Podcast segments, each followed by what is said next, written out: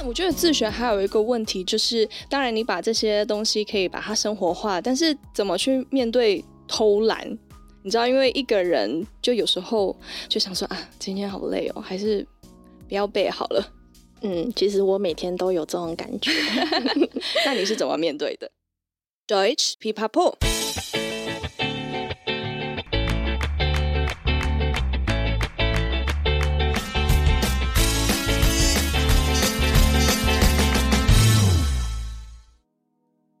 Hallöchen, willkommen zurück bei Deutsch Pipapo, deinem Podcast zum Deutsch lernen。欢迎再回到德语噼啪聊，最生活化的德语学习频道。我是 Bianca。这集是我们的专访系列，Kaffeeklatsch mit Bianca，喝咖啡聊是非的单元哦。今天这集也是邀请之前有一起在圣诞节串联活动的创作者之一，德文 Fanny，让我们欢迎他。Hello，各位多 hp papo 的听众好，今天真的很开心可以来上你们的节目。对呀、啊，超开心的。Fanny 也是我在 IG 上面非常喜欢的创作者，他会用他的 IG 来分享他德语学习的一些经验，还有跟大家讨论，比如说他现在学到哪里啦，然后可以跟大家一起交流。那他也会用很特别的方式，比如说用歌曲或者其他的呃迷音之类，所以这些都让我印象很深刻。那之前在 IG 认识他。之后就一直保持联系，今天终于有机会把他抓来上我们的节目。那也希望 Fanny 今天可以分享他自学的经验，还有他的 IG 到底是怎么产生的。那我今天是很期待我们等一下呃讨论的内容。嗯，对啊，我也很期待今天我们可以做出什么样子的节目，因为我也一直有在德语噼啪聊上面学到很多的德文，然后得到一些灵感。所以呢，希望我也可以来分享我的学习经验，然后也能帮到大家。一定可以的，你光是做你这个 IG 就一定帮到了很多学习德语的人的。那我很好奇，第一就是发你为什么想要学德文，然后呢，当然就是为什么想要创立这一个账号分享给大家呢？嗯，其实我去年毕业以后啊，就计划说要跟我的男朋友去德国，就是生活。然后，因为他也是德国人，嗯，然后我也想要累积一些国际的工作经验。可是，其实我是第一年工作，然后我又不会德文。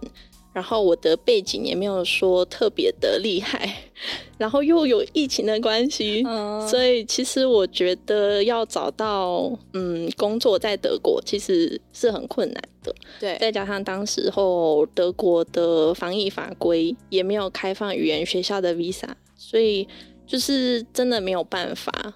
嗯，所以就我想说，哎，那先留在台湾先学一些德文，然后先工作一阵子。对啊，那我那时候就看一下自己的存款，好像还可以在家蹲三个月，所以我就给自己三个月的时间，就是在家里面丢履历啊，丢德国的呃工作，对，然后自己也学一下德文，然后也想到说，哎，有不少时间在家，也可以把我学到的东西在 IG 上面分享出来。然后就是跟大家一起努力，强迫自己不要怠惰下来。我觉得这 idea 真的很好，因为你可以自己边学习边分享，然后一定 IG 上面也有很多人会来问你问题，所以你又被逼的一定要持续的 po 文，这样子是一个很好让自己学习的方式嘛？哎，那 Fanny 你现在是学到哪一个程度呢？我现在是学到 A1。哦，A1，那你的 A1 学习花了多少时间呢？其实我真正有目标性的开始学，就是大概两个月的时间，就是从去年的十月到十一月。嗯。那在之前只会背一些单字啊，然后学怎么发音，就觉得自己还蛮厉害的。就是因为那时候就没有工作，就是在投履历啊，然后等机会啊，然后所以就有比较多心力可以在准备这件事情。两个月的时间是真的很快，而且你是自学的，你可以跟我们分享一下你呃自学的心态是什么吗？自学的话，其实我觉得你的目标很重要，就是你要只有自己可以敦促自己嘛，嗯，所以就是要规划好到考试之前你有多少的时间，然后你有哪些资源可以用，那每个礼拜你要完成什么样子的练习，接下来你就把这个计划贴在你的书桌上、办公桌上。对啊，那每天就用一些零碎的时间，比如说主管进办公室之前，我就会偷偷的背一些单字啊，或者练习一些习题句子。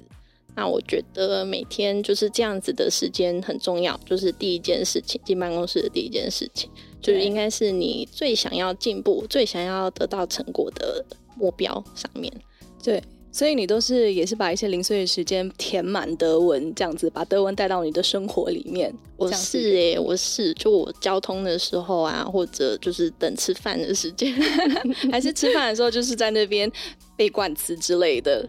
什么 Die Gabe das Messer？对啊，可是这样其实很累，就是压力会很大，所以我就会，比如说听一些德文的音乐啊，或者做一些比较休闲，但是也跟德文有关的事情。嗯，但我觉得自学还有一个问题，就是当然你把这些东西可以把它生活化，但是怎么去面对偷懒？你知道，因为一个人就有时候就想说啊，今天好累哦，还是不要背好了。嗯，其实我每天都有这种感觉。那你是怎么面对的？对啊，因为你真就难免嘛，每个人一定都有这种时候。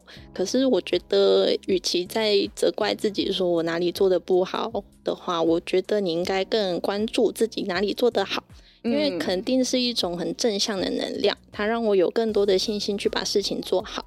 那如果我一直在看自己哪里做不好，哪里嗯自责自己。的话，反而就是放大自己的缺点，然后最后就会自怨自艾，然后不喜欢自己。嗯，真的，我觉得这边分享的很好，因为其实偷懒也不能说啊，偷懒好像比较负面一点啦。可是偶尔给自己休息的时间也是蛮好的，你这样子才可以持续走下去嘛，对不对？嗯，对啊。就换个方式去想这件事情。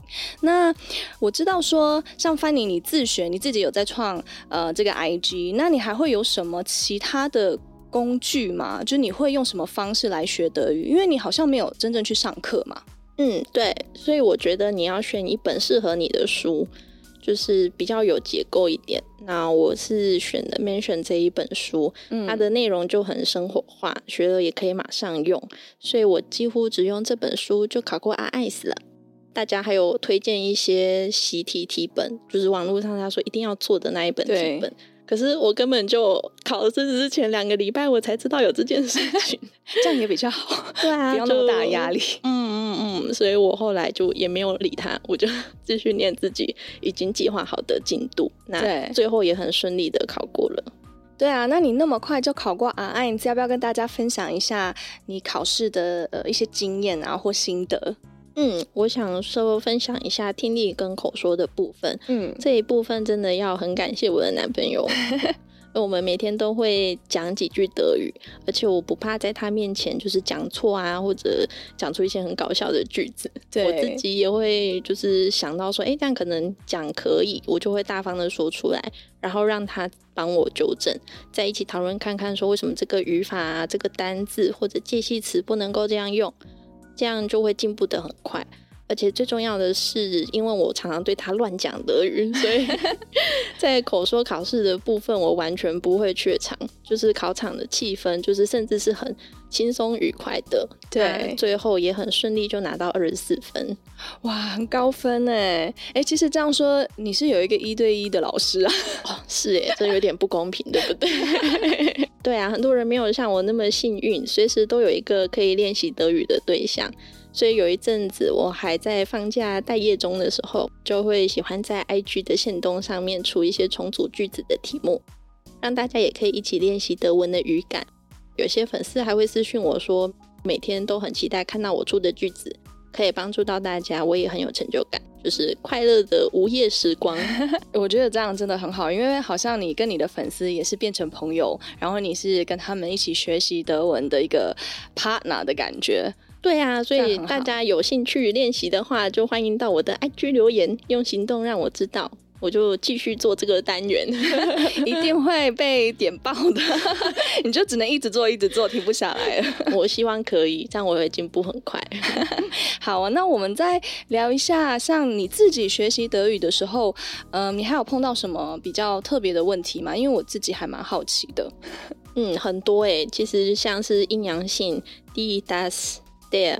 然后 accusative、dative、nominative、genitive，什么什么 tive 很多 tive。对啊，然后形容词还会在不同的格，还有不同的变化。嗯嗯，就德文比较复杂的地方。对啊，那 Fanny 还有一些自己的特别学习方式可以分享一下给听众们吗？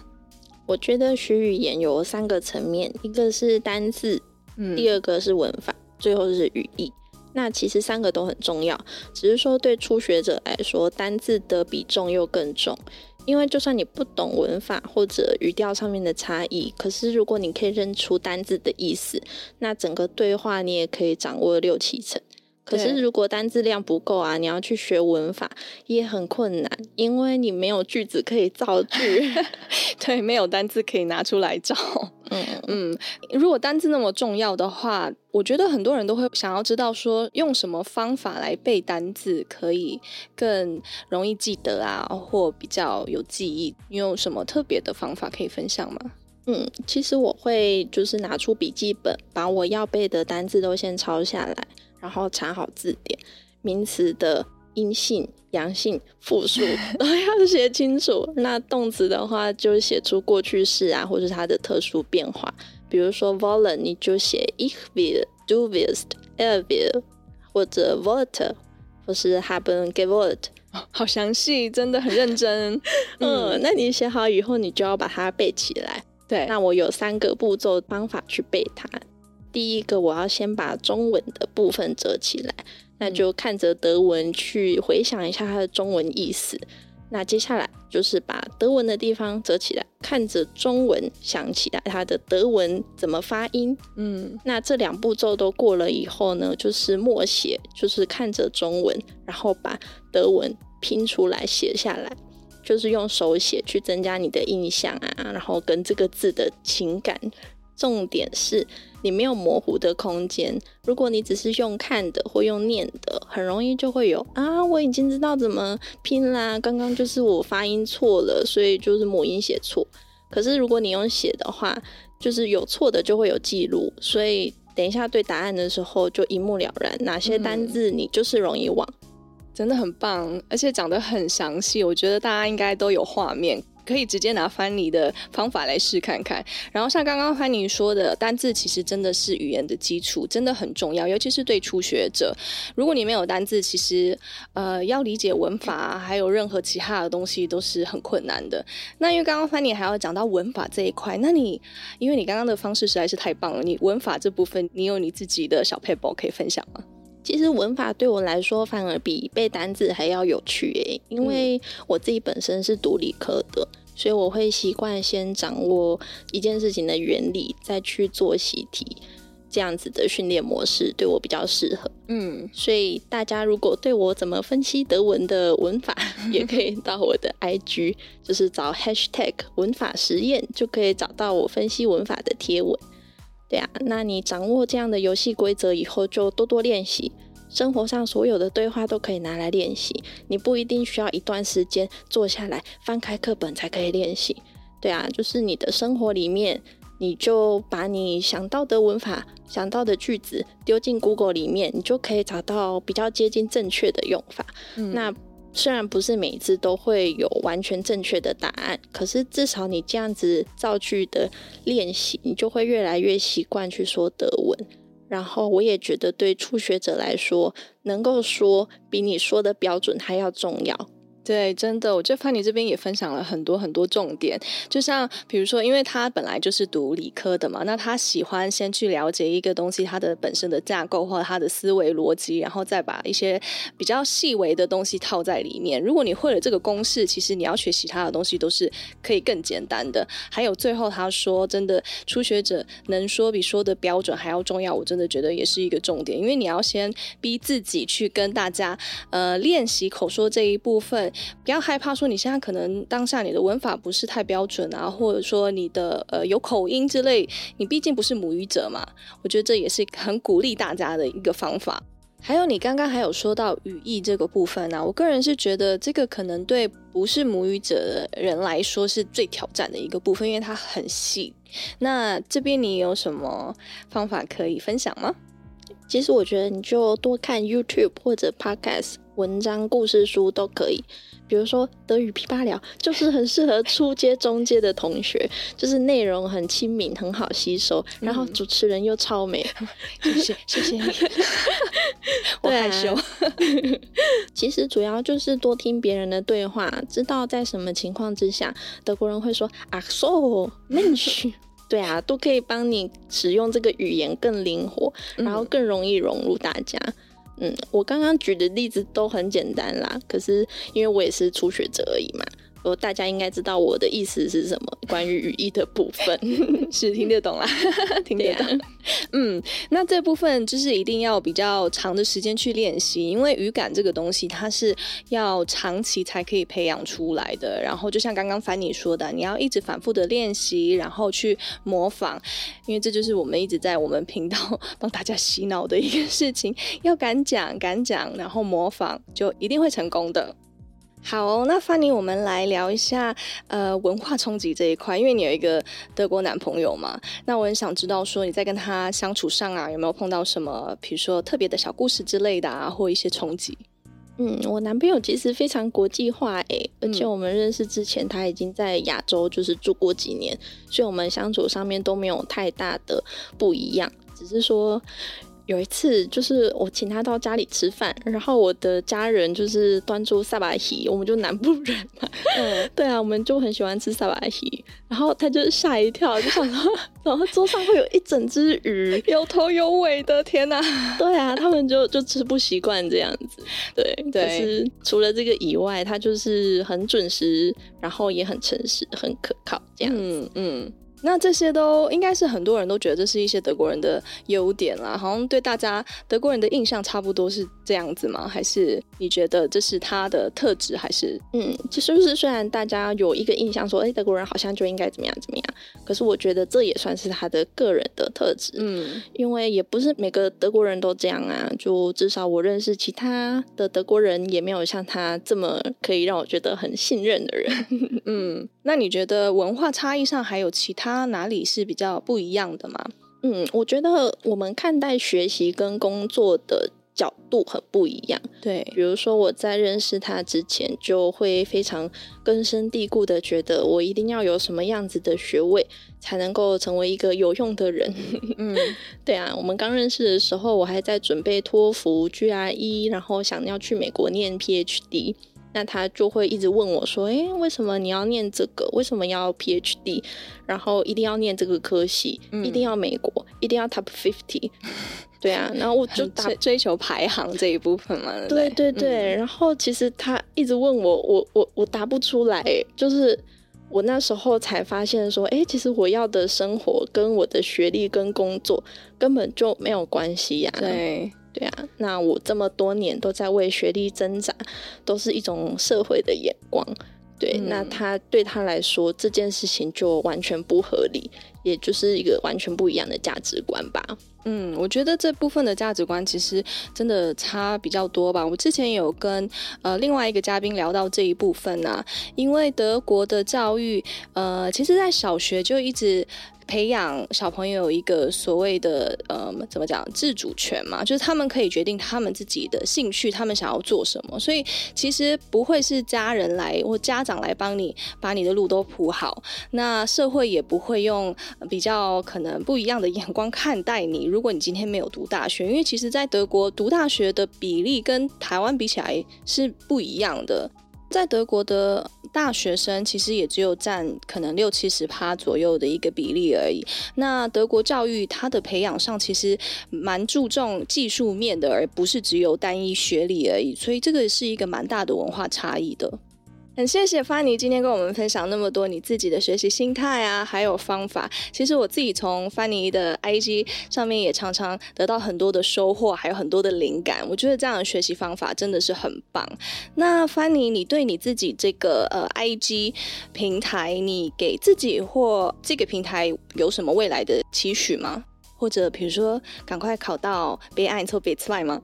嗯，我真的很想要赶快考到 B1。如果顺利在一年里面完成，当然就很棒。可是最主要的目标还是要在德国找到工作，所以我还是以去德国为主。那 IG 就是我为了这个出国的梦想做的努力的记录。所以我相信很多人有这样的想法，只是在自己的生活圈可能遇不到像同类的人，有同样目标的人，所以这个 IG 就像一个小社群，大家就有机会聚在一起取暖，分享德语学习路上遇到的低潮还有成就感。